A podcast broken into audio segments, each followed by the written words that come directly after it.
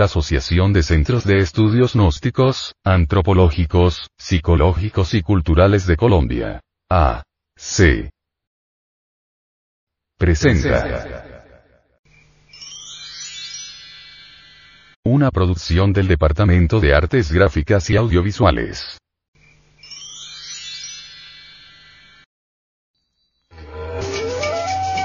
Audio Revista. Gnosis. Edición 220 septiembre del 2012.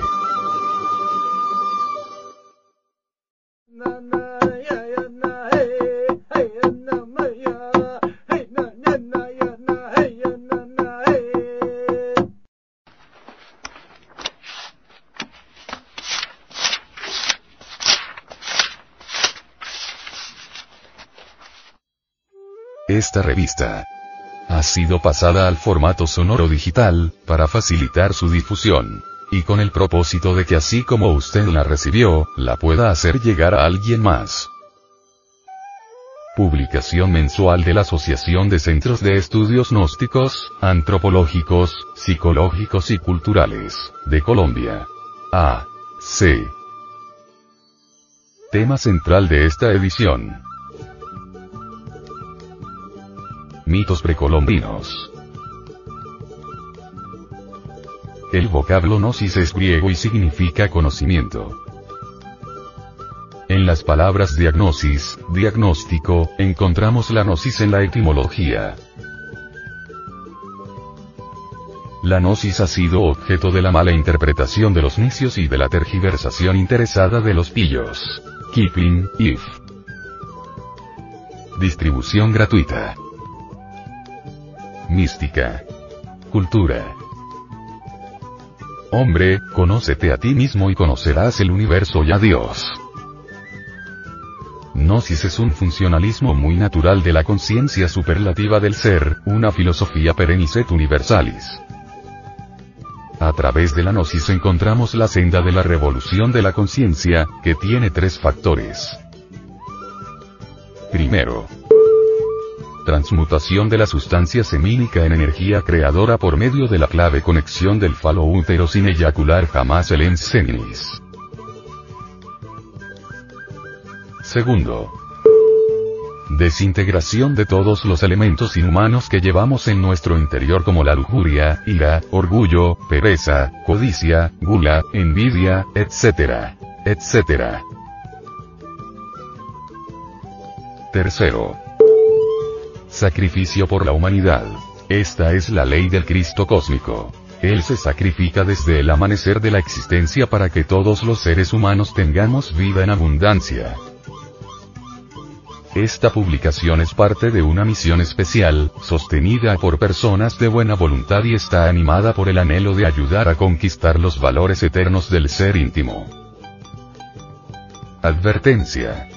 Los artículos que a continuación presentamos a la opinión pública, no son artículos de fe inquebrantable, ni cuestiones dogmáticas, porque ante todo pensamos que nadie tiene derecho a imponer sus creencias a otras personas, por eso estos artículos no son para convencerlo a usted de que son las mejores ideas. Usted decide. Si encuentra uno o varios puntos que le parecen convenientes, puede realizar sus propios experimentos, si no le encuentra utilidad, puede descartarlos.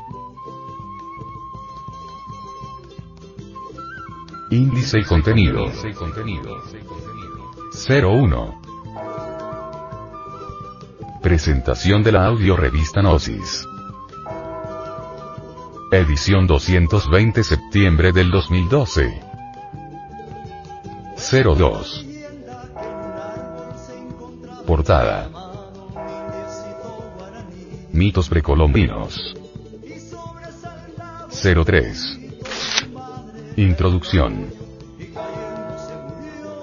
¿Qué es el mito? 04. El mito de Tecusistecatli de Nanahuatzin. 05. El mito de la palabra. 06. El mito del agua de vida. 07. El mito de Wacon. 08. El mito de las guacamayas o mujeres aves, de la mítica preincaica. 09. Para vivir sin drogas. La nueva droga de diseño. 10. Frente Mundial de Salvación del Planeta. Erosión en playas del litoral del departamento del Magdalena.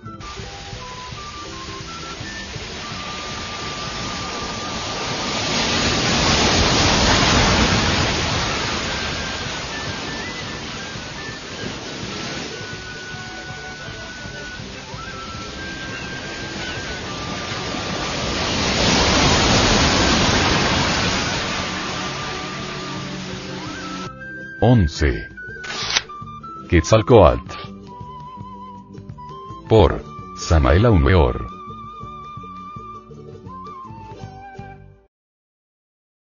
Asociación de Centros de Estudios Gnósticos, Antropológicos, Psicológicos y Culturales, de Colombia. A. C. Te invitamos a visitar nuestro luminoso portal en Internet www.acegap.org www.acegap.org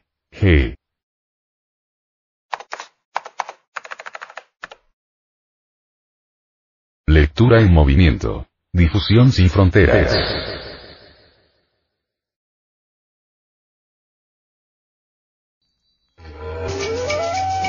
Audio Revista. Gnosis. Edición 220 septiembre del 2012.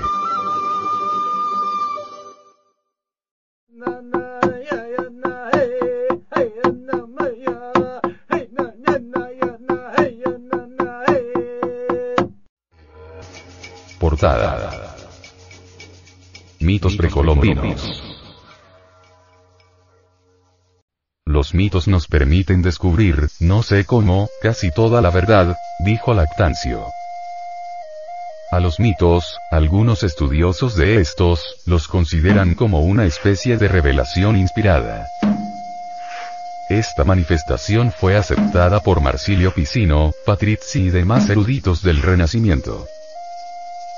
Estos creyeron encontrar en ellos la fuente original de los misterios de la creación, de la vida, del sexo, de los dioses, sobre las virtudes, poderes extrasensoriales, etc., etc.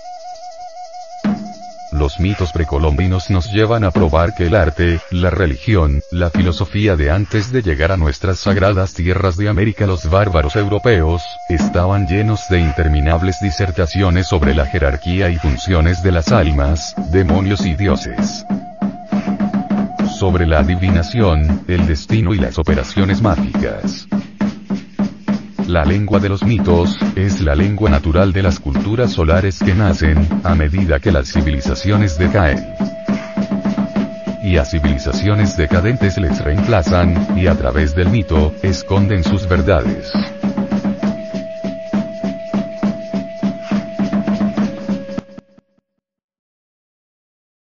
Asociación de Centros de Estudios Gnósticos, Antropológicos, Psicológicos y Culturales, de Colombia.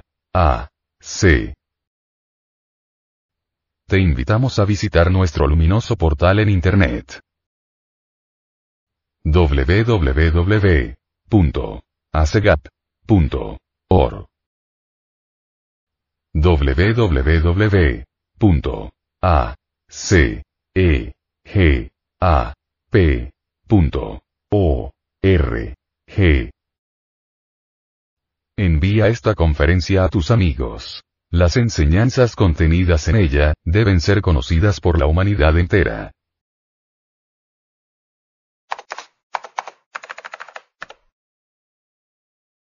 Lectura en movimiento. Difusión sin fronteras.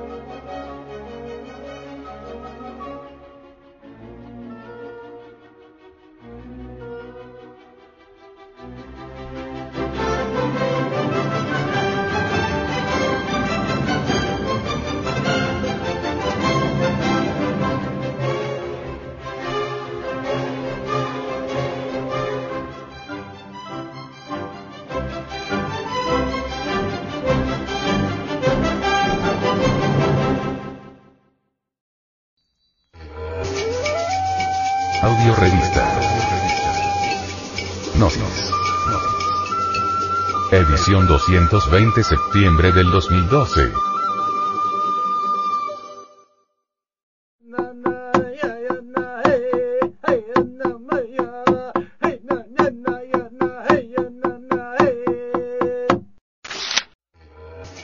Introducción. ¿Qué es el mito? Joseph Campbell, acerca del mito dice, todas las partes del mundo, en todos los tiempos y bajo todas las circunstancias, han florecido los mitos del hombre, y han sido la inspiración viviente de todos los demás, que han resultado del cuerpo y mente humanos. El mito es la entrada secreta a través de la cual las inagotables energías del cosmos dan vida a las manifestaciones culturales humanas las religiones, las filosofías, las artes, los tipos de sociedad del hombre primitivo e histórico, los descubrimientos fundamentales de la ciencia y tecnología, los mismos sueños de quien duerme, salen de la llamada básica y mágica del mito, los símbolos de la mitología no se fabrican, no pueden pedirse, inventarse, ni suprimirse de un modo permanente, son producciones espontáneas de la psique, y cada símbolo lleva intacto, dentro de sí la potencia germen de su fuente.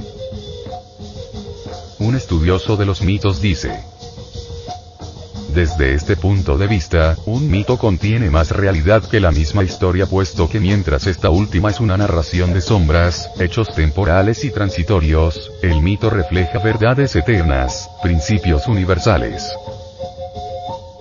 Ciertos antropólogos definen el mito reduciéndole a una historia que refuerce acontecimientos históricos inverosímiles. Sin embargo, otros científicos sociales difieren en este aspecto y afirman que, lejos de ser una exageración de la realidad o simples fantasías que solo existen en la mente de sus creadores, estas narraciones son auténticos mensajes codificados desde la conciencia. Por medio de algunos mitos precolombinos, podemos conocer que el actual ser humano debe comprender su situación, sus dificultades y sus posibilidades, y nos hace sentir un fuerte anhelo de escaparnos del estado interior presente, o un gran interés por el estado psicológico nuevo, desconocido, que debe aportar el cambio. Pasar del hombre viejo al nuevo hombre, del que habla San Pablo. Asociación de Centros de Estudios Gnósticos, Antropológicos, Psicológicos y Culturales, de Colombia. A. C. Te invitamos a visitar nuestro luminoso portal en Internet. www.acegap.org www.acegap P. O. R. G. Envía esta conferencia a tus amigos. Las enseñanzas contenidas en ella, deben ser conocidas por la humanidad entera.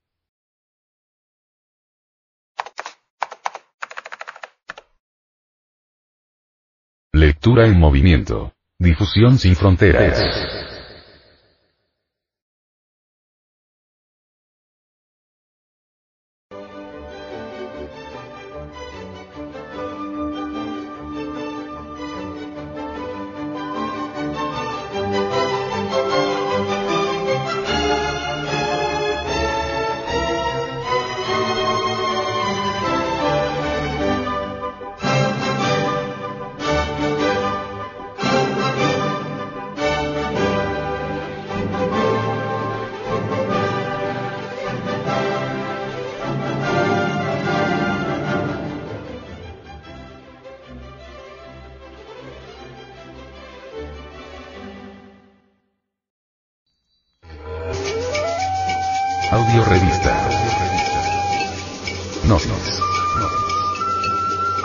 Edición 220 septiembre del 2012.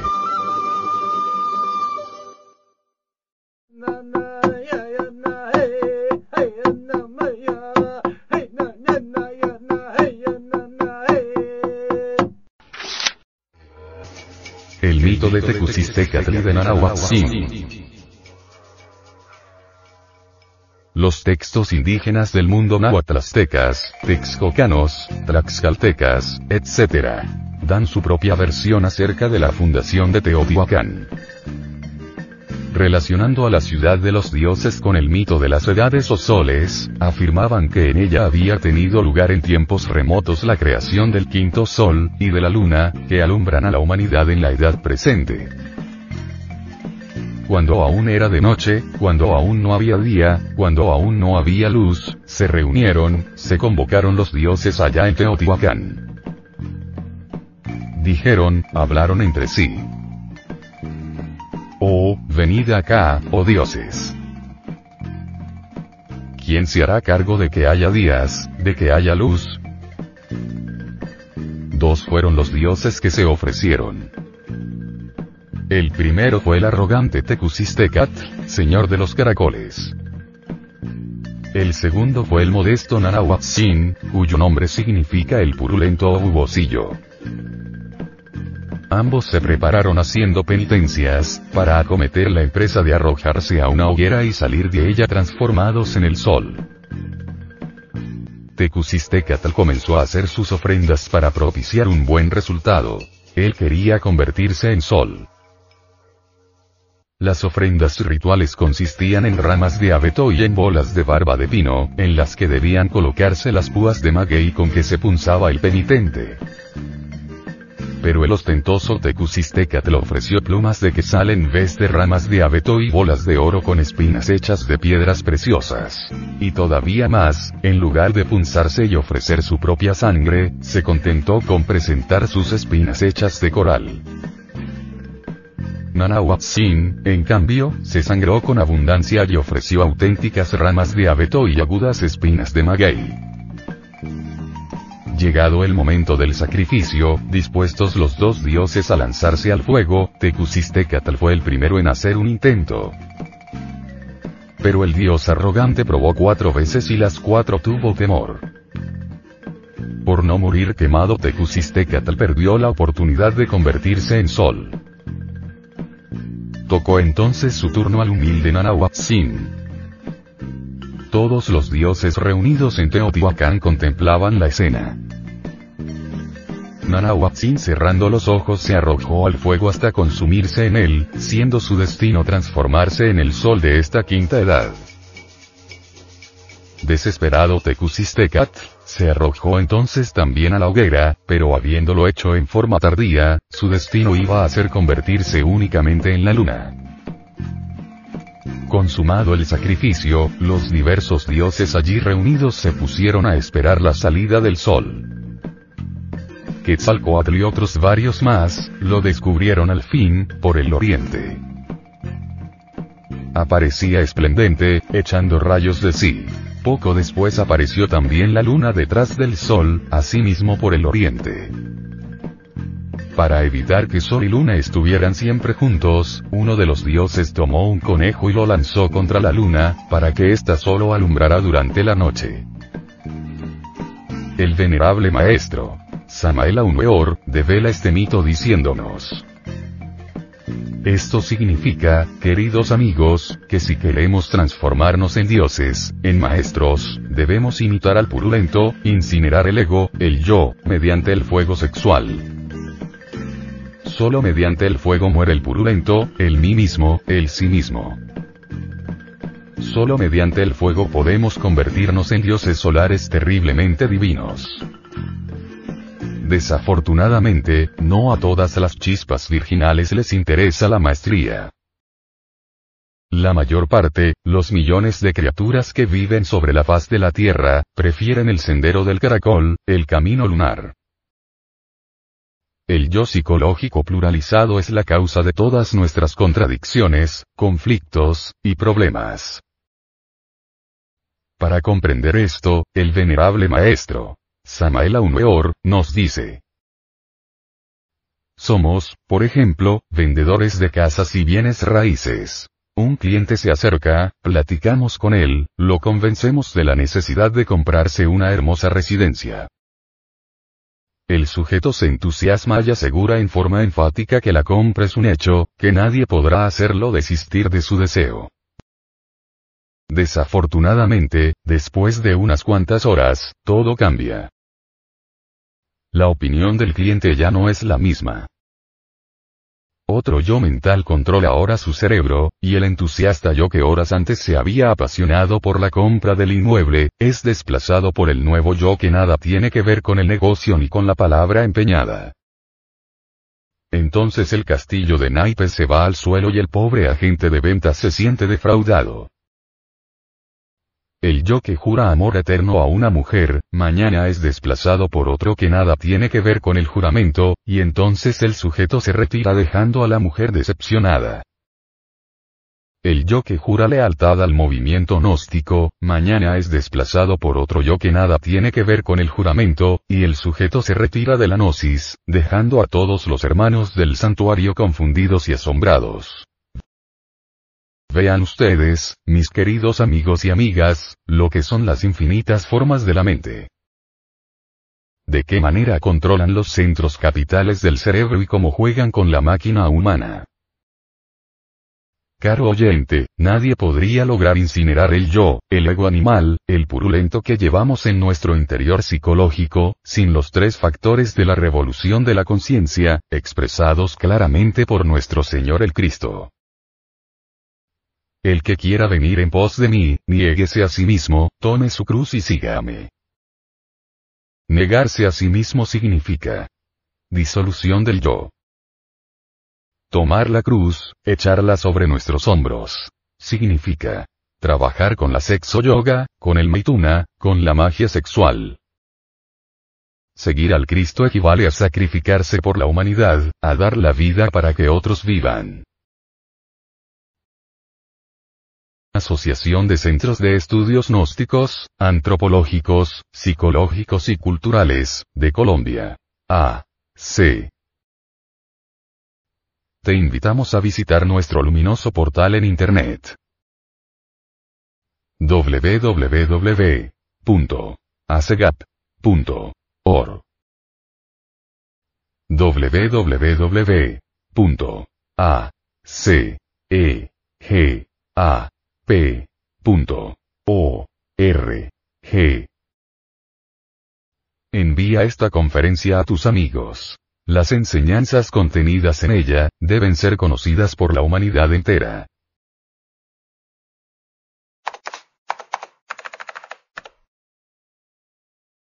Lectura en movimiento. Difusión sin fronteras.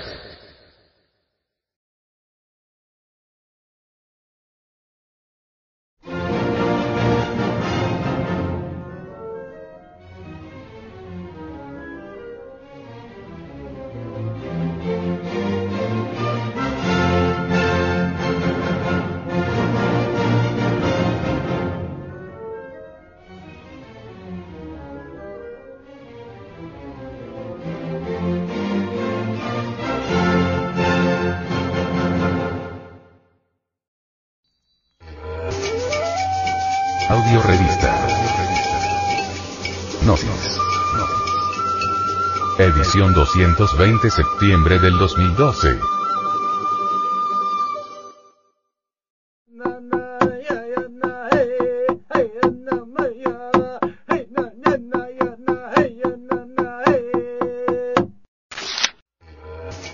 El mito de la palabra. Primero todo era silencio, había mucha calma. No había nada que estuviera en pie en toda la faz de la tierra, solo existía el mar en reposo y un cielo apacible. Todo era oscuro, solo Tepeu y Gukumats, progenitores, estaban en el agua rodeados de claridad. Ellos son los que disponen de la creación de árboles, bejucos, nacimiento de la vida y del hombre. Se formó el corazón del cielo. Mediante su palabra ellos hicieron emerger la tierra. Dijeron tierra y esta fue hecha. Popol Vuh. los mayas coinciden, como casi todos los pueblos del mundo, en que el origen del mundo, está en el verbo logos platónico, dice el Popol Vuh, que todo estaba en suspenso, que nada se movía, ni existía, y entonces vino la palabra, esto nos recuerda al Evangelio gnóstico según San Juan, cuando dice, 1. En el principio existía la palabra y la palabra estaba con Dios, y la palabra era Dios. 2. Ella estaba en el principio con Dios. 3. Todo se hizo por ella y sin ella no se hizo nada de cuanto existe. Según este Evangelio gnóstico, escrito sin duda por un griego, nos dice que la palabra es Dios, o sea, ¿quién es Dios? La respuesta es, la palabra, el verbo de oro. La palabra del ser, de nuestro Dios íntimo, el venerable maestro, Samael Aumeor, sobre la palabra, dice, la palabra debe salir del corazón, no de los distintos agregados psíquicos que poseemos. Con profundo dolor me doy cuenta de que cuando alguien habla, la palabra sale, desgraciadamente, no de las profundidades del ser, sino del fondo de cualquier agregado psíquico inhumano la palabra brotada exclusivamente de la esencia o conciencia, no habría nada que objetarle. Sería pura, perfecta, pero las gentes tienen distintos agregados psíquicos, muy desarrollados. Así es que, cuando los sacerdotes gnósticos y directivos de santuarios en general se dirigen a la Grey, lo hacen casi siempre con el propósito de lanzar alguna ironía contra alguien, de humillar a alguien, de insultar a alguien, etc. Es decir, no nace la palabra de la esencia pura, no brota del ser, sino que deviene del fondo de algún yo, y por ello no es espontánea, no es pura, no produce un efecto creador. Por lo común, la palabra de los sacerdotes gnósticos tiene su origen entre las entrañas de tal o cual agregado psíquico, ya sea este de envidia, ya sea de ira, ya sea de amor propio, ya sea de orgullo, de egoísmo, de autosuficiencia, de autoimportancia, de engreimiento, de ambición, etc. Nunca, con dolor veo que la palabra brota de las entrañas del ser, y esto es lamentable.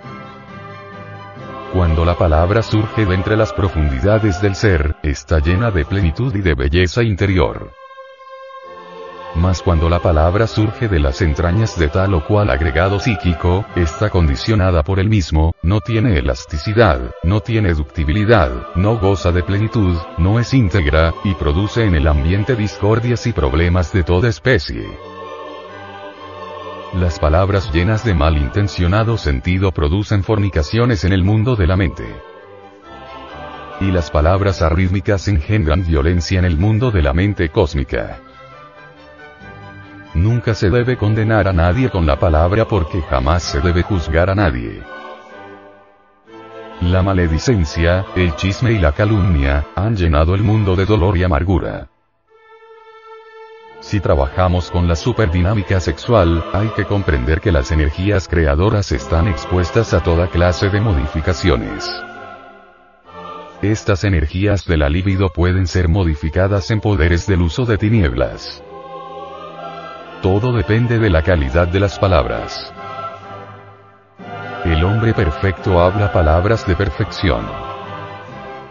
El estudiante gnóstico que desee seguir por el camino de la revolución de la dialéctica, debe habituarse a controlar el lenguaje. Debe aprender a manejar la palabra. No es lo que entra por la boca lo que hace daño al hombre, sino lo que sale. La boca surte la injuria, la intriga, la difamación, la calumnia, el debate. Todo esto es lo que perjudica al hombre. Evítese toda clase de fanatismo porque con ello causamos gran daño al hombre, al prójimo. No solamente se hiere a los demás con palabras groseras o con finas y artísticas ironías, sino también con el tono de la voz, con el acento inarmónico y arrítmico. Sócrates exigía como base de su dialéctica, la precisión del término. En nuestra revolución de la dialéctica exigimos como base la precisión del verbo. La palabra, distintivo humano, es el instrumento de la expresión individual y de la comunicación entre los hombres. Es el vehículo del lenguaje exterior y la descarga o exteriorización del complicado lenguaje interior, que tanto puede ser utilizado por el ser o por el ego. Platón, en el diálogo Fedón, expresaba a uno de sus discípulos un concepto famoso por su profundidad y delicadeza moral, como principio humano de la propiedad idiomática. Dice así. Ten por sabido, mi querido Critón, que el hablar de una manera impropia es no solo cometer una falta en lo que se dice, sino una especie de daño que se causa a las almas. La epístola universal de Santiago en el capítulo 3, sobre la palabra dice. Porque todos ofendemos en muchas cosas. Si alguno no ofende en palabra, este es hombre cabal, capaz también de frenar al cuerpo entero. He aquí, ponemos freno en la boca de los caballos para que nos obedezcan y dirigimos también su cuerpo entero. Considerad también los barcos. Aunque son tan grandes y son llevados por impetuosos vientos, son dirigidos con un timón muy pequeño a donde quiera, según el antojo del que los conduce. Así también la lengua es un miembro pequeño, pero se jacta de grandes cosas. Mirad cómo un fuego tan pequeño incendia un bosque tan grande. Y la lengua es un fuego. Es un mundo de maldad. La lengua está puesta entre nuestros miembros, y es la que contamina el cuerpo entero. Prende fuego al curso de nuestra vida, y es inflamada por el infierno pues fieras y aves, reptiles y criaturas marinas de toda clase pueden ser domadas, y han sido domadas por el ser humano. Pero ningún hombre puede domar su lengua. Porque es un mal incontrolable, lleno de veneno mortal. Con ella bendecimos al Señor y Padre, y con ella maldecimos a los hombres, que han sido creados a la semejanza de Dios. De la misma boca sale bendición y maldición. No puede ser, hermanos míos, que estas cosas sean así. ¿Será posible que de un manantial brote agua dulce y amarga por la misma abertura? Hermanos míos, ¿puede la higuera producir olivas, o la vidigos? Tampoco de una fuente de agua salada brota agua dulce. Asociación de Centros de Estudios Gnósticos, Antropológicos, Psicológicos y Culturales, de Colombia. A. C.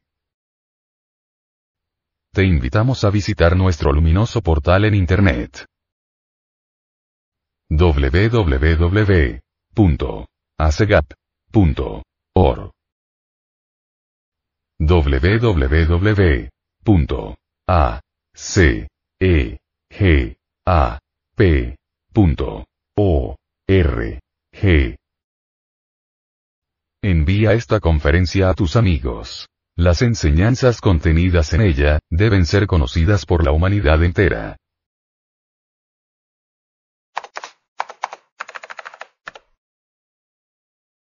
Lectura en movimiento. Difusión sin fronteras.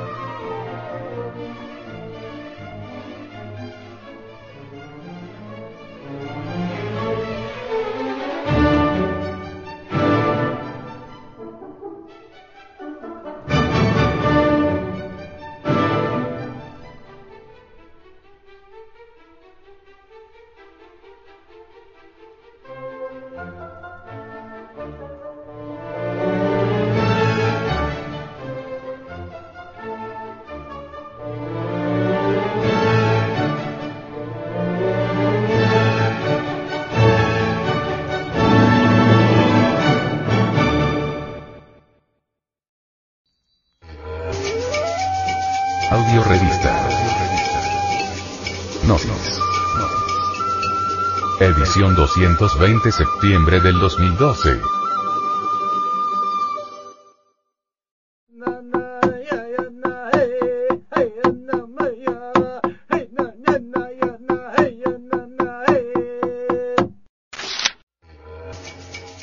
del agua de vida. Entre los cogí, el mundo fue creado por medio del agua. Primero estaba el mar. Todo estaba oscuro. No había sol, ni luna, ni gente, ni animales, ni plantas. Solo estaba la madre mar. Y ella era agua y agua por todas partes. Era río, laguna, quebrada y mar. Así ella estaba en todo lugar. La madre no era gente, ni nada, ni cosa alguna. Ella era luna. Era espíritu de lo que iba a venir. Era memoria y pensamiento. Los indostanes nos hablan de la mula prakriti, y nos dicen que es la materia primordial insípida e indiferenciada. Esta materia entre los alquimistas es el ensenimis, o sea, la entidad del semen. La materia primordial o mula prakriti, está representada por las aguas de todos los génesis religiosos. El enseminis son los átomos simientes de toda materia conocida. Según el mito Koji, el origen del mundo son las aguas de vida de las sagradas escrituras bíblicas, es decir, el semen. Los antiguos sabios indoamericanos sabían que en el enseminis o aguas de vida, conocido también como la fuente de la eterna juventud, existen poderes extraordinarios. El ensenimis, o entidad del semen, o esperma sagrado del ser humano, contiene poderes místicos trascendentales, formidables, que los mayas, aztecas, toltecas, muiscas, cojí, incas, etc. analizaron cuidadosamente en sus estudios. A lo largo del desarrollo de las civilizaciones precolombinas, el agua fue objeto de profunda veneración estuvo asociada con un desempeño mítico, envuelto dentro de un ovillo de rituales y cosmología. Prueba de ello las tenemos en abundancia, entre las que encontramos, que las lagunas eran residencias o santuarios de divinidades, los Koji explican el origen de todas las cosas a través del mito de las aguas.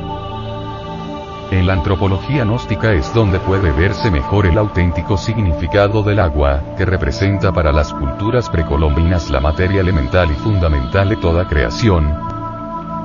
Materia. Latín. Materia.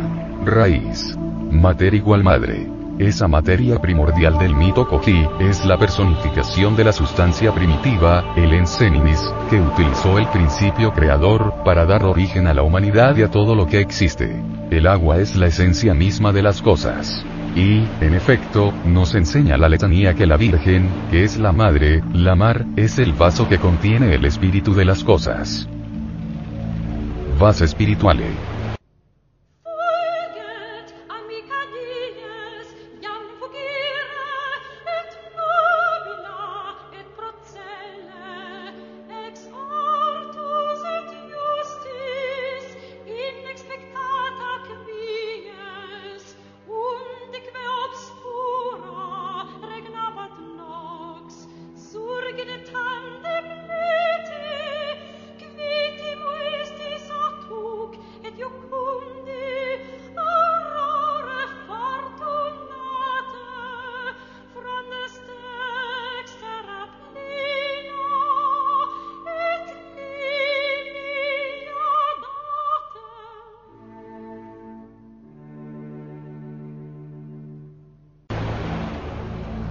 Los antiguos Koji rendían culto al agua, no se estaban refiriendo al agua meramente como la conocemos en el plano tridimensional, sino que todos sus rituales, sus misterios y sus símbolos, estaban encaminados al Ensenimis, pues lo consideraban como una sustancia venerable.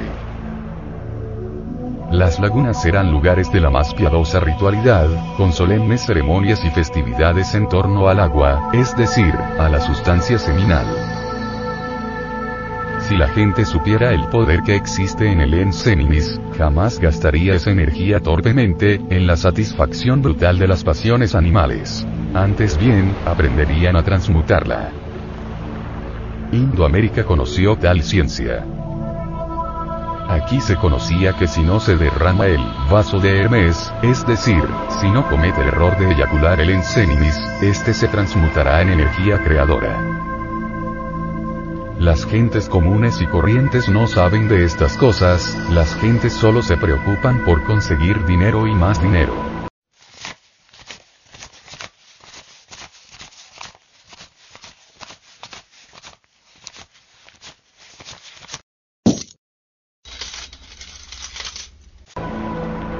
Esa es la pobre humanidad doliente. Míseras hojas arrastradas por el gran viento, míseras hojas llevadas por la gran ley.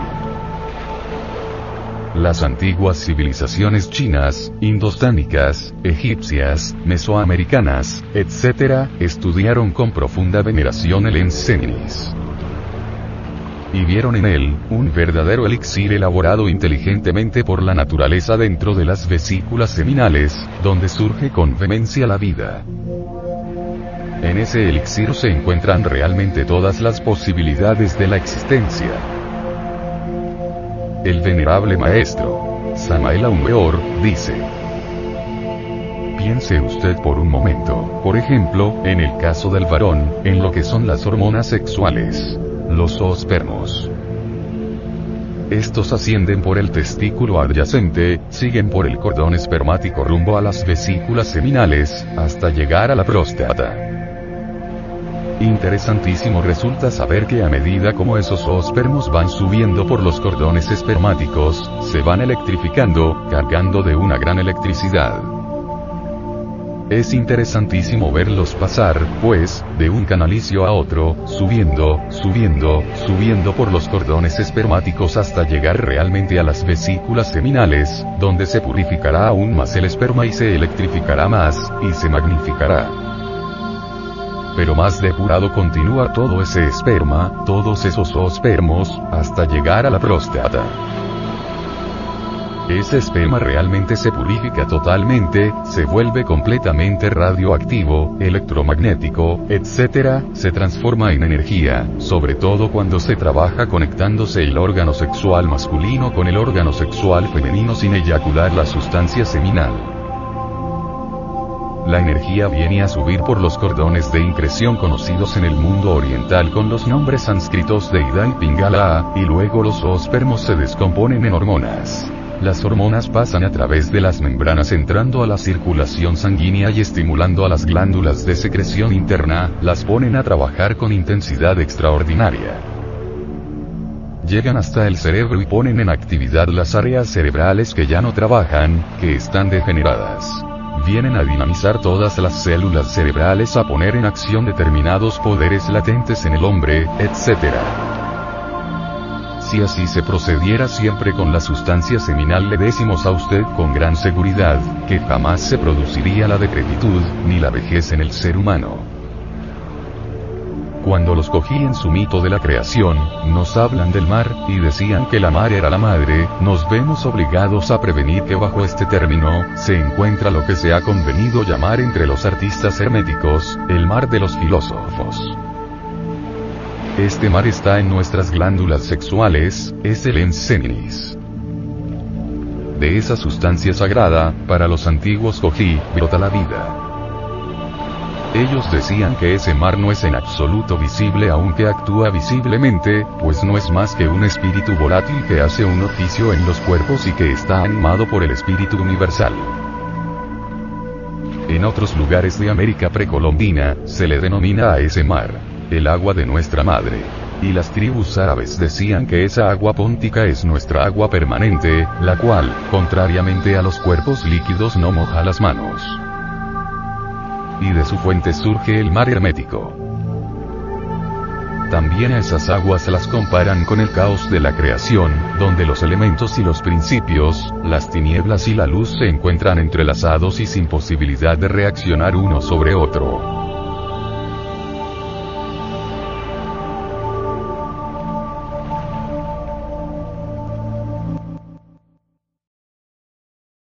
Asociación de Centros de Estudios Gnósticos, Antropológicos, Psicológicos y Culturales, de Colombia. A. C. Te invitamos a visitar nuestro luminoso portal en Internet. www.acegap.org www E. P. O. R. G. Envía esta conferencia a tus amigos. Las enseñanzas contenidas en ella, deben ser conocidas por la humanidad entera.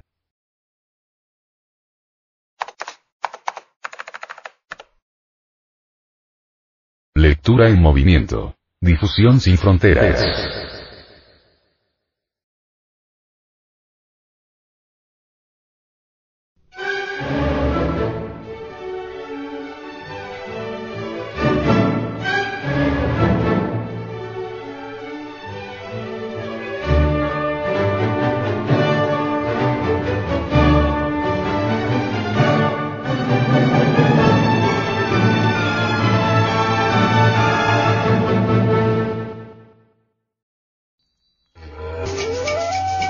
Audio Revista.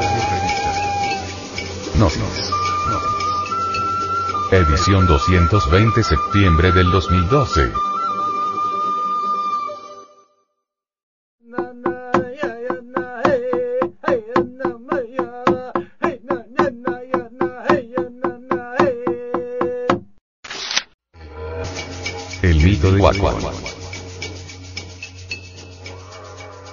De la Pachamama Pachacamac engendrando el sol y los astros, tomamos la parte que se refiere a Wacon, con el fin de mostrar algo terrible que se implantó en el planeta Tierra, una fuerza hipnotizadora que todo lo espiritual ha destruido.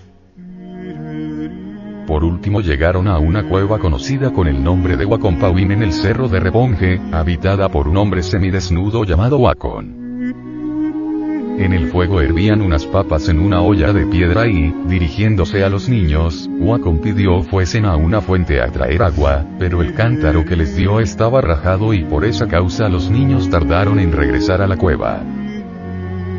Durante la ausencia de los mellizos, Wacom intentó seducir a Pachamama y, al no lograrlo, la mató y devoró parte de su cuerpo, guardando los restos en una olla, y hoy como ayer, estamos enfrentados ante nuestro propio destino. Estamos ante el dilema del ser y del no ser de la filosofía. Mucho se ha hablado sobre la serpiente sagrada de la India conocida con el nombre de Kundalini. En este mito encontramos a la serpiente descendente conocida con el nombre de órgano kundartiguador. En el mito de la Pachamama, este fatal órgano es denominado Wakon dioses y devas, avataras y reyes divinos, han luchado desde hace millones de años para acabar con las consecuencias del órgano kundartiguador. Todos los esfuerzos de los profetas, avataras y dioses para acabar con el desastroso resultado del órgano kundartiguador han resultado inútiles. Es necesario saber que el órgano kundartiguador, Wakon, es el fuego sexual desarrollado negativamente la serpiente bajando, precipitándose desde el coxis, hasta los infiernos atómicos del hombre. El órgano kundartiguador, Wakon, es la horrorosa cola de Satán en el cuerpo de deseos del animal intelectual, falsamente llamado hombre. Realmente las malas consecuencias de dicho órgano se convirtieron en hábitos y costumbres equivocadas que al irse al fondo interno de nuestra psique, se convirtieron en el subconsciente. El ego o yo psicológico es el mismo subconsciente cuyas raíces se hallan en las malas consecuencias del órgano kundartiguador o acon. Mucho luchó el Santísimo Asiata Shiemach para quitarle a la humanidad las malas consecuencias del órgano kundartiguador. Mucho sufrió Santa Lama en el Tíbet para salvar a la humanidad de esas horribles consecuencias del mencionado órgano fatal. Muchas amarguras pasaron Buda, Jesús, Moisés y otros para liberar a la humanidad de las desastrosas consecuencias del órgano kundartiguador.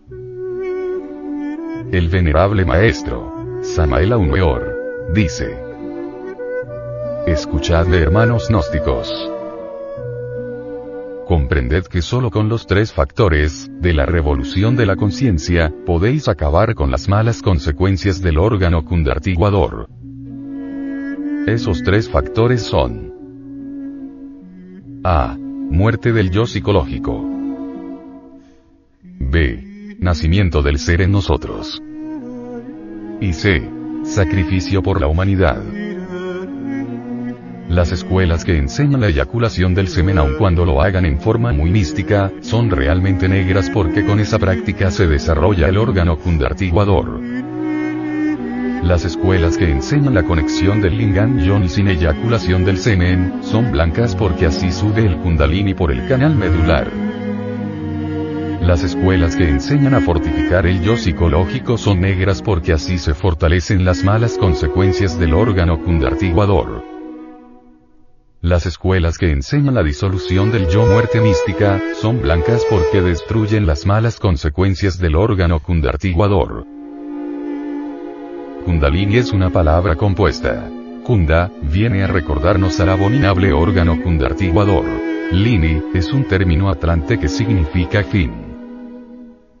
Kundalini, en alta gramática, puede y debe traducirse así. Fin del abominable órgano cundartiguador. El ascenso victorioso de la Kundalini por el canal medular espinal marca el fin del abominable órgano kundartiguador. La yoga indostánica hace exhaustivos análisis sobre ese fuego serpentino anular, Kundalini, que se desarrolla ascendente en el cuerpo de la zeta, empero muy poco dice sobre la sierpe descendente o cola demoníaca, cuya fuerza eléctrica mantiene en trance hipnótico a toda la humanidad doliente. Si estos pobres mamíferos intelectuales que pueblan la faz de la Tierra pudieran ver con entera claridad meridiana el lamentable estado en el que se encuentran, desesperadamente buscarían la forma de escapar. Tan pronto como el pobre animal intelectual despierta, aunque solo sea por un instante fugaz, y abre los ojos ante el crudo realismo de la vida, de inmediato el formidable poder hipnótico de la serpiente terrible del abismo Wacom, vuelve a la carga con fuerza multiplicada y la infeliz víctima cae dormida otra vez, soñando que está despierta o a punto de despertar. Solamente el gnóstico sincero, que comprende íntegramente la dificultad de despertar conciencia, sabe que esto último solo es posible a base de trabajos conscientes y padecimientos voluntarios. La gran víbora infernal, Wacom, conoce todo el modus operandi de la imaginación mecánica. Jamás nos pronunciaríamos contra lo diáfano o translúcido, que es conocido como imaginación objetiva, consciente. La culebra abismal, el fuego sexual invertido, la cola de Satán o mediante la imaginación mecánica o fantasía, que es su agente primordial, trabaja de acuerdo con los intereses de la naturaleza y nos mantiene sumidos en el estado de trance hipnótico profundo.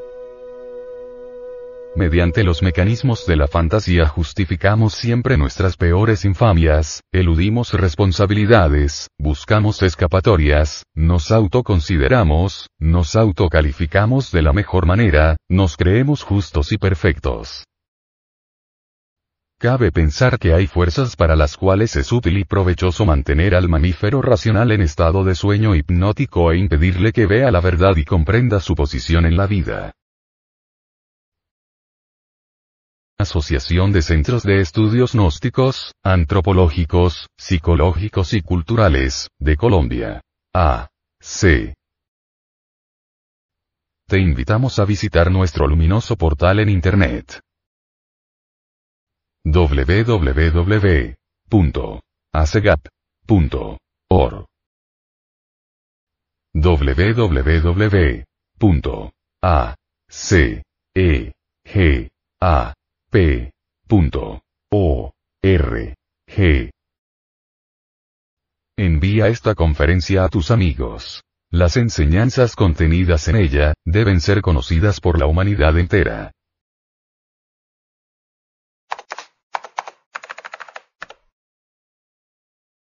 Lectura en movimiento. Difusión sin fronteras.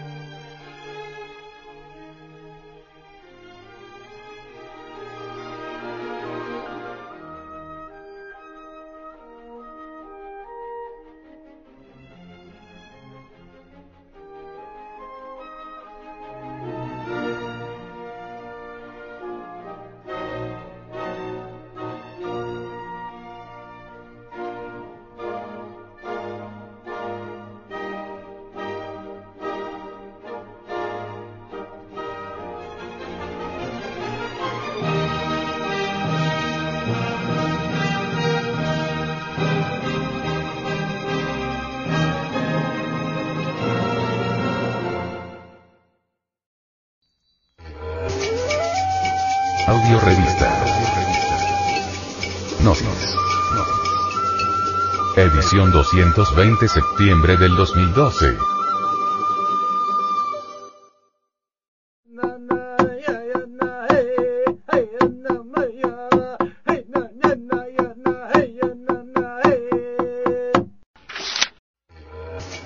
El mito de las guacamayas o mujeres aves, de la mítica Trencaica. En tiempos remotos las tierras de lo que hoy son las provincias de Azuay y Cañar, estaban pobladas por los cañarís. Cuentan los viejos que un tremendo diluvio inundó la tierra, de manera que no quedaron más que dos sobrevivientes. Dos hermanos varones que alcanzaron a subir a la cumbre de una montaña y guarnecerse en una cueva que estaba en lo más alto. Día y noche continuaban las lluvias, pero no alcanzaban la cumbre, porque las montañas se elevaban sobre el nivel de las aguas. Al fin, después de muchos días, dejó de llover y un hermoso arco iris apareció en el cielo. Los dos hermanos se encontraron solos en un mundo totalmente despoblado y silencioso. Tenían mucha hambre, pero no había nada para comer. Después de mucho caminar, regresaron a la cueva. Al entrar, sus ojos se deslumbraron al encontrar deliciosos manjares servidos encima de una piedra. Disfrutaron de la comida y, recién cuando terminaron, se preguntaron, ¿quién sería el amable que les atendía de esa manera? Varios días ocurrió lo mismo, y ya no podría de la curiosidad de saber quién les traía tan ricos alimentos. Se escondieron a esperar y asombrados descubrieron que dos hermosísimas guacamayas, aves de vistosos colores, con rostro de mujer, traían en sus alas los alimentos y preparaban la mesa. Los hermanos atraparon a las guacamayas, las cuales se convirtieron en dos hermosas mujeres que aceptaron casarse con ellos, estas dos parejas sobrevivientes del diluvio, repoblaron la tierra de los cañarís. Desde entonces, las guacamayas son aves sagradas para los indígenas. El mito de las guacamayas nos recuerda la historia del diluvio universal, cuyas versiones se encuentran en las tradiciones de todas las razas humanas. Esta historia son simples recuerdos de la gran catástrofe atlante. El relato más antiguo y a la vez original relativo a esta tremenda catástrofe, lo encontramos en escritura cuneiforme en 12 tablillas de barro que fueron encontradas en la biblioteca de Asurbanipal, Sardanapolo, en Nínive. Dichas tablillas dicen que Gilgamesh, rey de Uruk escuchó de su pariente Udnapistim, el Noé babilónico, la crónica del diluvio. Lo que por muchos siglos se tuvo por mera leyenda, ahora, merced a la existencia física en el Museo Británico de las dichas tablillas de barro, se sabe que fueron hechos verídicos. Los libros sagrados de los hindúes y de los iraníes hacen mención del diluvio. En la India, Noé se llama Vaivaswata o Satyabrata. Las leyendas griegas hablan de Ojiges y de Deucalión. Las de Caldea, de Xixutros o Sisutros. Las de China, de Foki. Las de los Muiscas, de Bochica. Según la cosmogonía asirio-caldea, los hombres, creados por Marduk, habiéndose vuelto perversos, el consejo de los dioses decide castigarlos. Solo un hombre es justo, y por ello, amado por el dios Ea. Se trata de Udmapishtim, rey de Babilonia. Asimismo, Ea revela en sueños a Udmapishtim la inminente venida del cataclismo y el medio de escapar a la cólera de los dioses. El nuevo Babilonio construye, pues, un arca y se encierra en ella con todos los suyos, su familia, sus sirvientes, los artesanos y constructores de la nave y todo un rebaño de animales. E inmediatamente, las tinieblas invaden el cielo. El venerable maestro Fulcanelli, en su obra, Las moradas filosofales, dice, para los aztecas y otras tribus que habitaban la llanura de México, el papel del Noé bíblico corresponde a Coxcoxotexpi. El diluvio mosaico tuvo la misma importancia, la misma extensión y las mismas repercusiones que todas las inundaciones que lo precedieron. Es, en cierto modo, la descripción típica de las catástrofes periódicas provocadas por la inversión de los polos. Es la interpretación esquematizada de los diluvios sucesivos de los que Moisés tenía, sin duda, conocimiento, bien porque haya sido el testigo ocular de uno de ellos, lo que justificaría su propio nombre, bien porque haya obtenido dicho conocimiento por revelación divina. El arca salvadora nos parece representar el lugar geográfico donde se reúnen los elegidos en vísperas de la gran perturbación, más bien que una nave fabricada por la mano del hombre. Las mujeres aves que se encuentran en el mito del antiguo Perú, es también propia de los iraníos y que el profeta Mahoma, sabio cual ninguno, develó. A los huéspedes del paraíso, se lee en el Corán, les daremos por esposas a mujeres de brillantes ojos negros, parecidos a perlas escondidas. Las creamos de una manera perfecta, las hicimos vírgenes, amorosas, siempre vírgenes, siempre jóvenes, los dos hermanos alegorizan al eterno masculino y las dos mujeres al eterno femenino. Aquí encontramos la síntesis de todas las escuelas, religiones, órdenes, etc. Podemos apreciar en este mito que en el amanecer de la humanidad preincaica, existió una poderosa civilización y sublimes misterios sexuales. El mito devela que los misterios sexuales resplandecieron abrasadoramente en la religión solar preincaica. Las mujeres aves alegorizan a las auténticas sacerdotisas del amor. Con ellas practicaron suprasexualidad aquellos que se convirtieron en hijos del sol. Aquí en este mito los principios masculino y femenino resplandecen como dioses y diosas en el fondo de todas las edades. Incuestionablemente, el hombre real se gesta en los misterios del suprasexo. Y el suprasexo es la representación del eterno amor que fluye y palpita en todo el universo. El mito nos revela cómo el eterno masculino lucha por complementarse con el eterno femenino. Este es el misterio de la creación. El origen de todas las cosas. La energía sexual es creadora, es universal, solo cambia su manera de expresión. Y los dioses y diosas de las diferentes teogonías representan a esas fuerzas universales sexuales. En todos los continentes, ya sea Europa, Asia, África, Oceanía, y especialmente en América, encontramos vestigios arqueológicos que demuestran hasta la saciedad la existencia de los misterios sexuales resalta la evidencia, el carácter ritualístico que tienen los símbolos sexuales en el Perú, así como también el hondo significado para la conciencia superlativa del ser divinal. Y en este mito deja un mensaje expresado, sin el cual, este mito no sería más que una enseñanza intrascendente. La historia de todas las religiones peruanas, desde las preincaicas hasta los últimos días del imperio Tahuantinsuyo, los cuatro suyos, está repleta de símbolos y amuletos fálicos. De alegorías relacionadas con la sexualidad trascendente.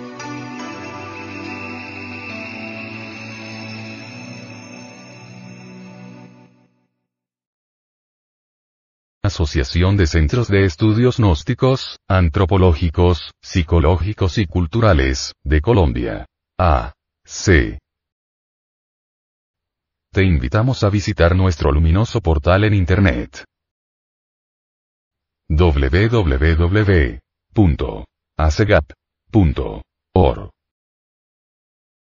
www.acegap P.O.R.G.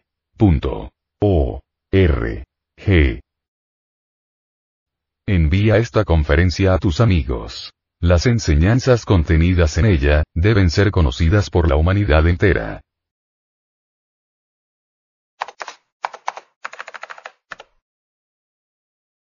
Lectura en movimiento. Difusión sin fronteras.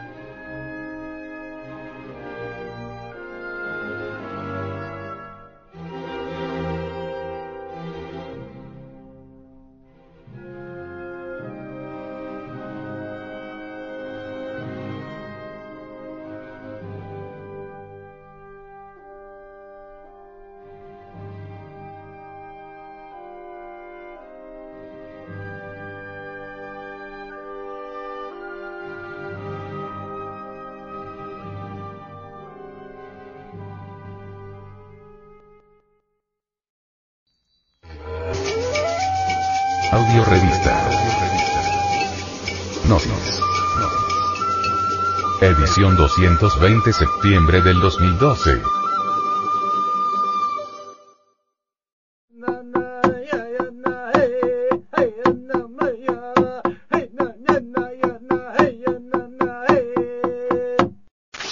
Para vivir sin drogas. La nueva droga de diseño. Doctor Alfonso Zabaleta, responsable de la Oficina de Investigaciones de Cedro, recuerda que el GHB, gamma hidroxibutirato, se sintetizó hace más de 40 años y llegó a usarse en Europa como un anestésico, en tratamiento para el insomnio, un disminuidor de los dolores del parto y como tratamiento para el alcoholismo y el síndrome de abstinencia alcohólica. Durante los años 80, el GBH estaba extensamente disponible en las tiendas de suplementos alimenticios en Estados Unidos y era adquirido principalmente por los fisicoculturistas por su supuesta propiedad de estimulación de la descarga de la hormona somatotrópica que ayuda en la reducción de la gordura y el crecimiento muscular. Sin embargo, a partir de los 90, emergió como un problema toxicológico en Estados Unidos cuando los gimnasios lo presentaban como una alternativa a los esteroides, por lo que se hizo muy popular entre levantadores de pesas para estimular el crecimiento muscular.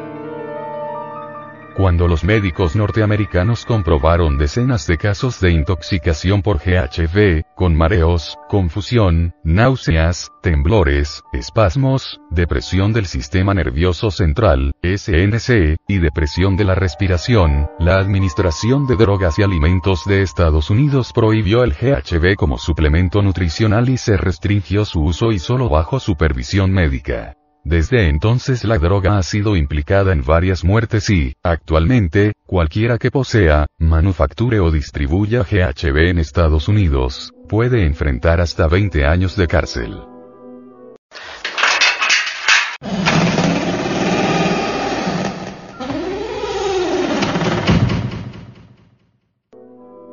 El uso clandestino del GHB, según el Dr. Zabaleta, está vinculado a su capacidad para inducir un estado de trance que se asemeja al sueño fisiológico, dándose previamente un agradable estado de euforía.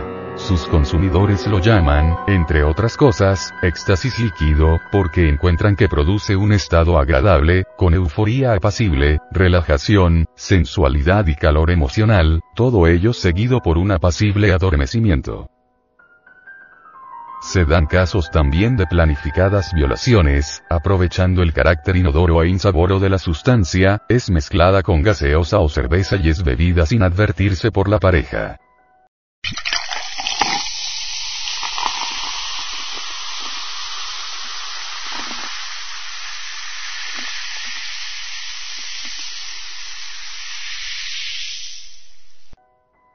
A ese malsano uso se debe otro apelativo del GHB, viola fácil. Ante el peligro inminente que representa el ingreso de GHB a países suramericanos, el doctor Alfonso Zabaleta, a nombre de Cedro, da su voz de alerta. Los usuarios de esta sustancia deben saber que tarde o temprano correrán el riesgo de muchos efectos físicos negativos, incluidos vómitos,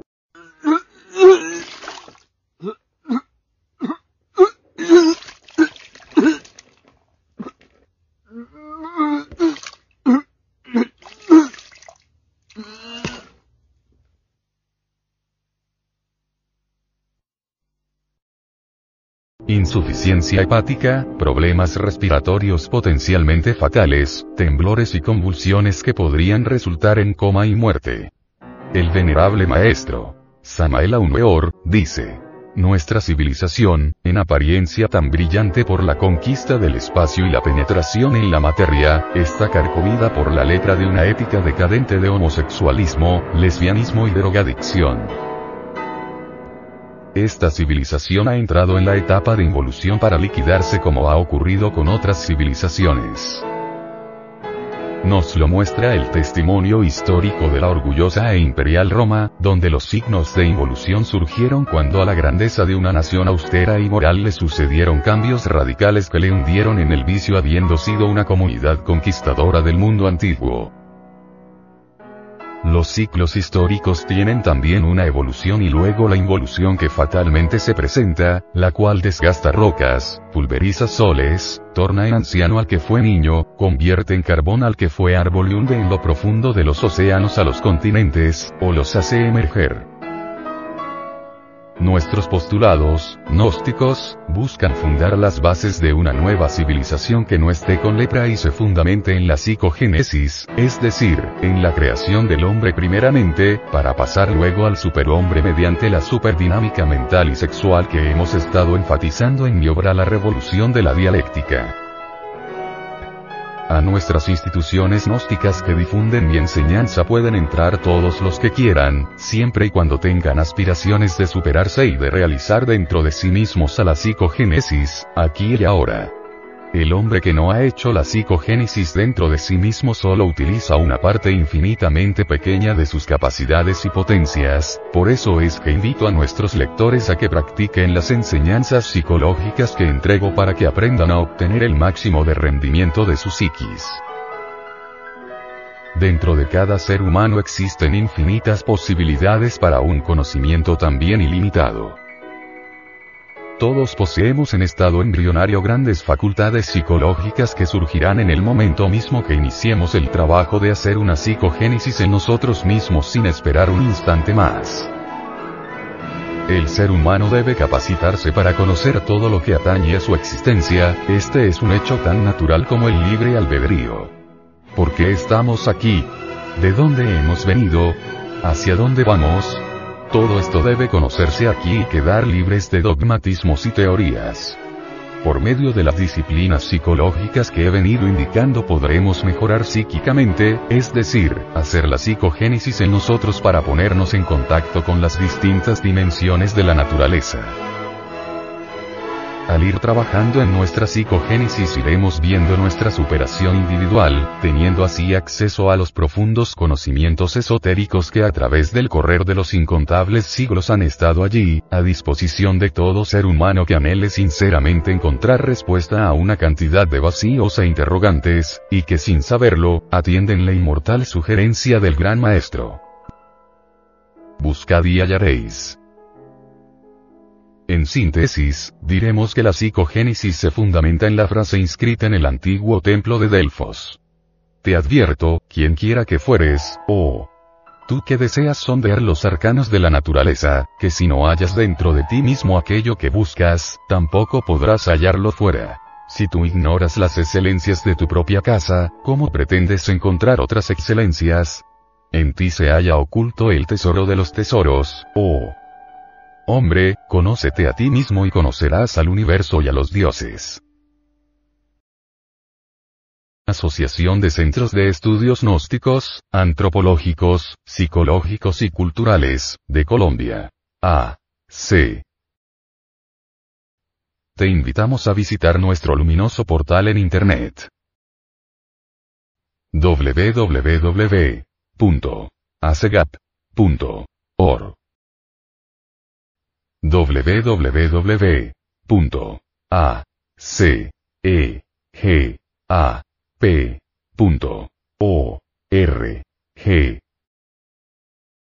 Envía esta conferencia a tus amigos. Las enseñanzas contenidas en ella, deben ser conocidas por la humanidad entera.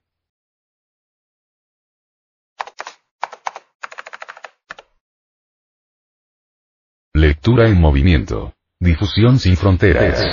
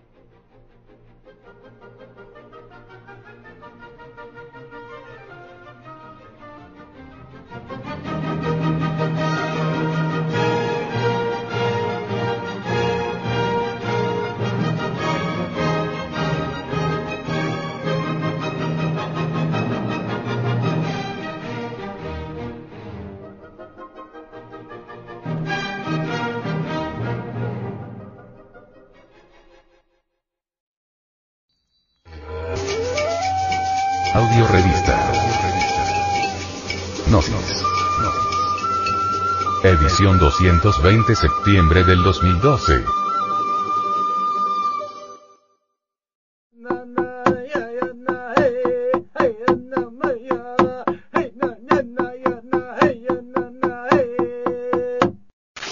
Frente Mundial de Salvación del Planeta.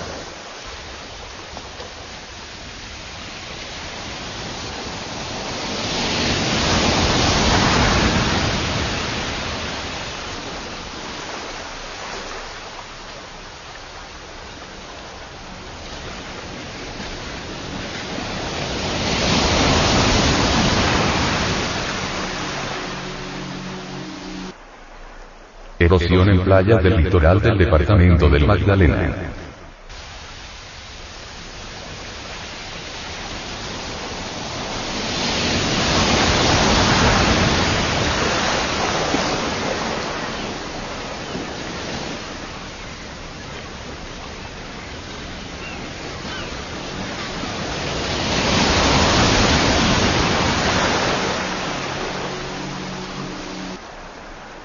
Una playa es un depósito de sedimentos no consolidados que varían entre arena y grava, excluyendo el fango.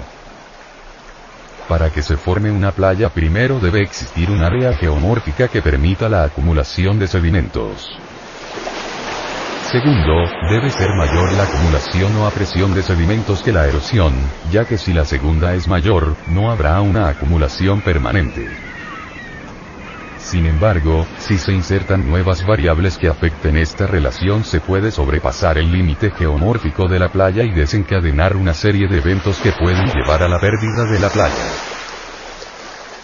Precisan los especialistas que los sedimentos en las playas pueden tener distintas fuentes. Unos transportados por los ríos desde tierra adentro hasta la costa y otros provienen del océano mar. Los estudios de riesgo sobre la erosión señalan que en las zonas litorales son muchos los factores que provocan cambios en las costas y que conllevan a la destrucción de las playas, entre ellos se cuentan las olas, las mareas y las corrientes. Algunos son de carácter muy excepcional reajustes isostáticos, vulcanismo, seísmos. Y en la mayoría de los casos son provocados por la acción del hombre. Entre los cambios del nivel del mar inducidos por el hombre se cuentan el aumento de la erosión costera, causada regularmente por los vertimientos provenientes de ríos contaminados, los vertimientos de desechos urbanos y los vertimientos de aguas residuales procedentes del alcantarillado, llamadas también fangos cloacales. De hecho, aunque estos vertimientos se hagan a través de tuberías a varios kilómetros de la costa, como es el caso de Santa Marta, las corrientes y las mareas terminan por devolverlos a las zonas de playas para favorecer su erosión. Erosión en la bahía de Santa Marta.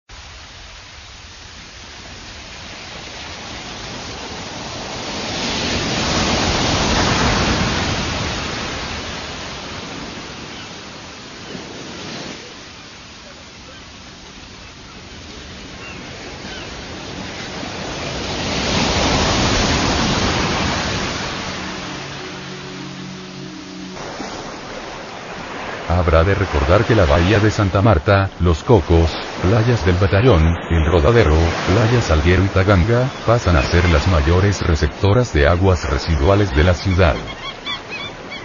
No en vano ha precisado, en sus estudios desde 2009, la RedCam que estas presentan niveles de contaminación por microorganismos fecales por encima de los mínimos índices admitidos por la Organización Mundial de la Salud y coinciden en ser estas las que mayor erosión han registrado en los últimos 10 años.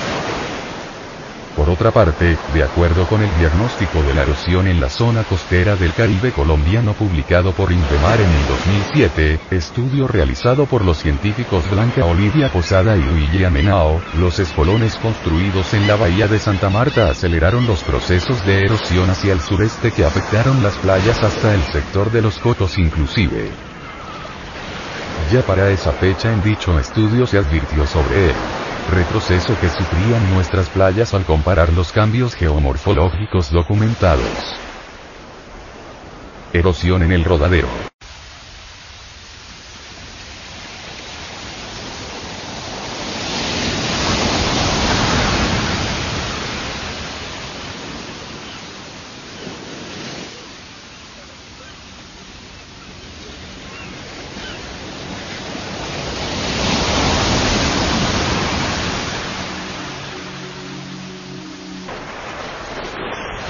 rodadero es otro lamentable ejemplo.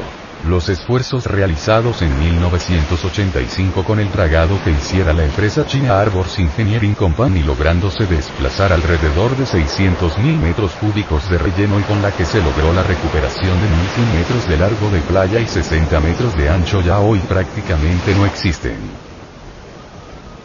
De acuerdo con el estudio Contribución Antropogénica a los Cambios Geomorfológicos publicado en el 2009 y escrito por el Dr. Nelson Rangel en el Rodadero. El impacto paisajístico es grave y se está presentando un decaimiento en la calidad y belleza del sector. Los cambios geomorfológicos registran la destrucción de dunas, cordones litorales y zonas de playa en deterioro, que según el mismo estudio, obedecen al fenómeno de expansión del sector. Erosión en Costa Verde, Ciénaga.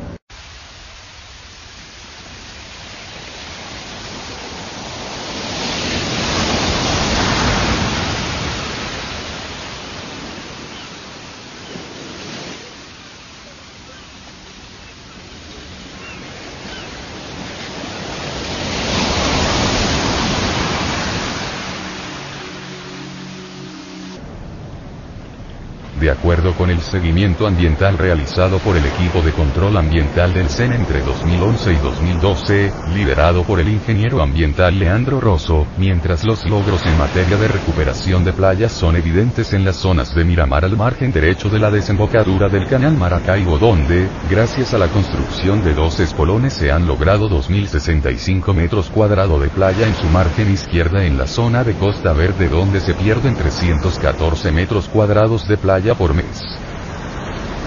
Ritmo endemoniado que antes de un año podría dejar sin playas al municipio de Ciénaga.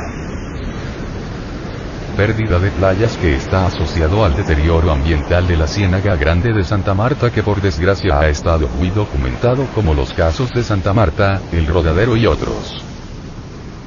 Pero poco se ha hecho de acuerdo con las recomendaciones. Empezando porque seguimos creciendo sin planificación y sin la actualización del plan de ordenamiento territorial adecuado para ciudades de presunta vocación turística. Al ritmo que vamos nuestros mares no servirán sino para sacar carbón.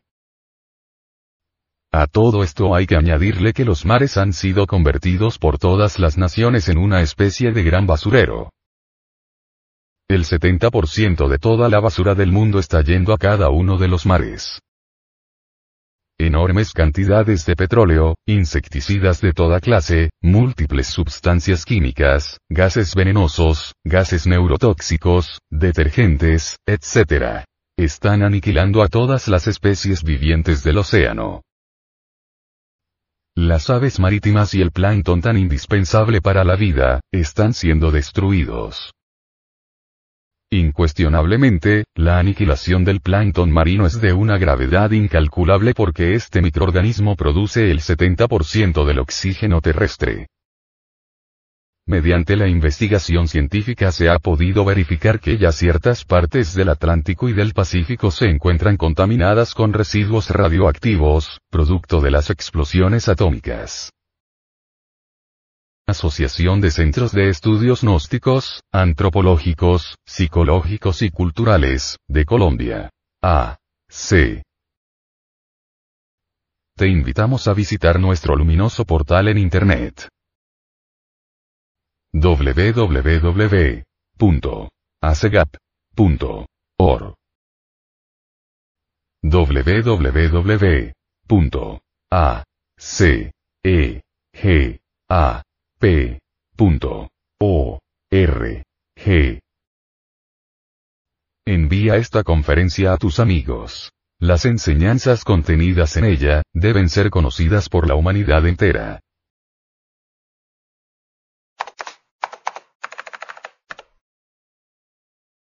Lectura en movimiento. Difusión sin fronteras.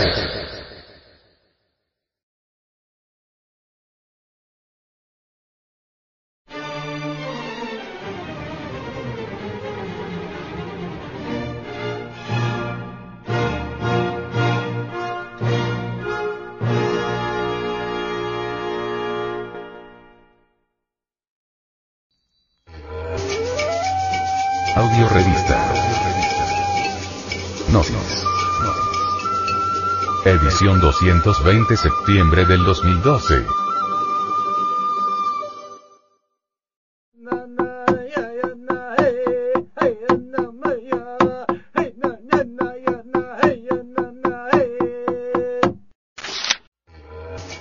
Quetzalcoatl.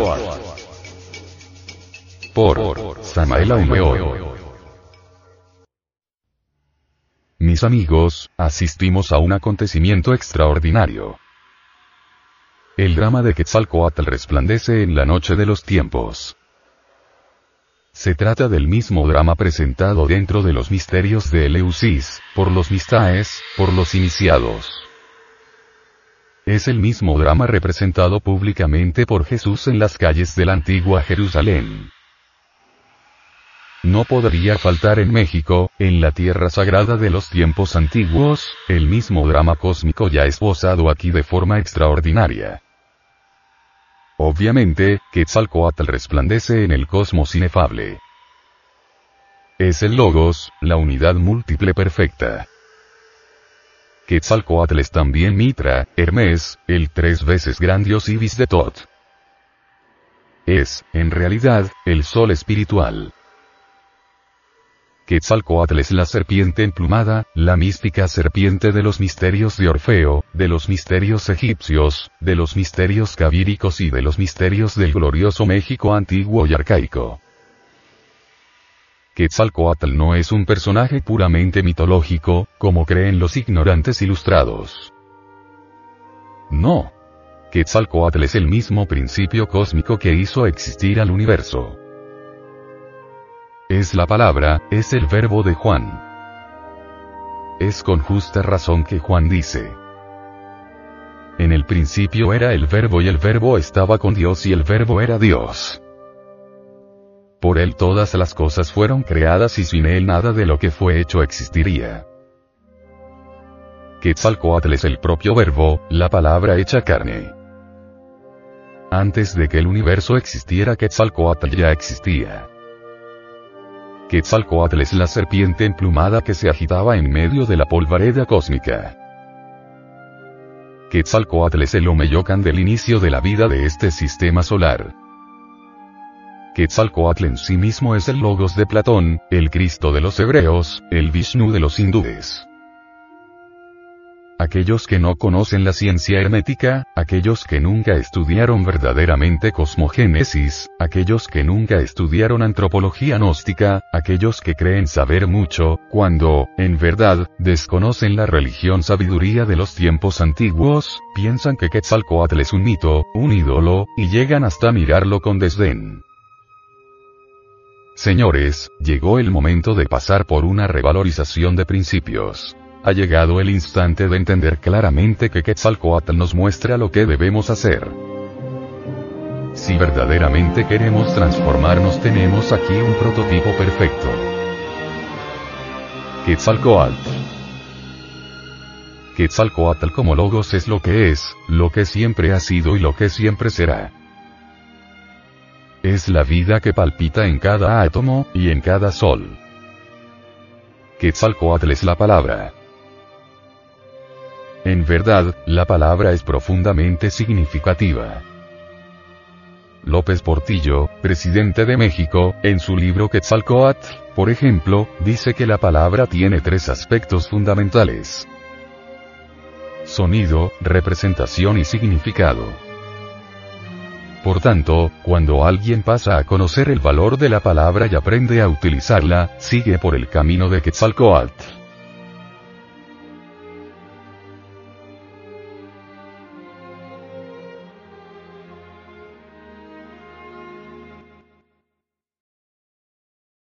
Asociación de Centros de Estudios Gnósticos, Antropológicos, Psicológicos y Culturales, de Colombia.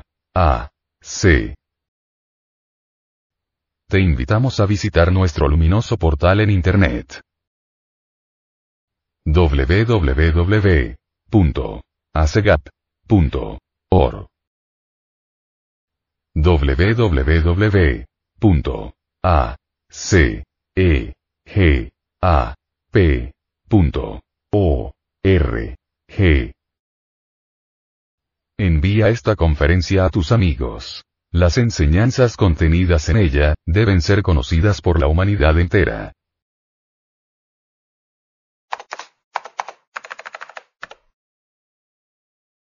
Lectura en movimiento. Difusión sin fronteras.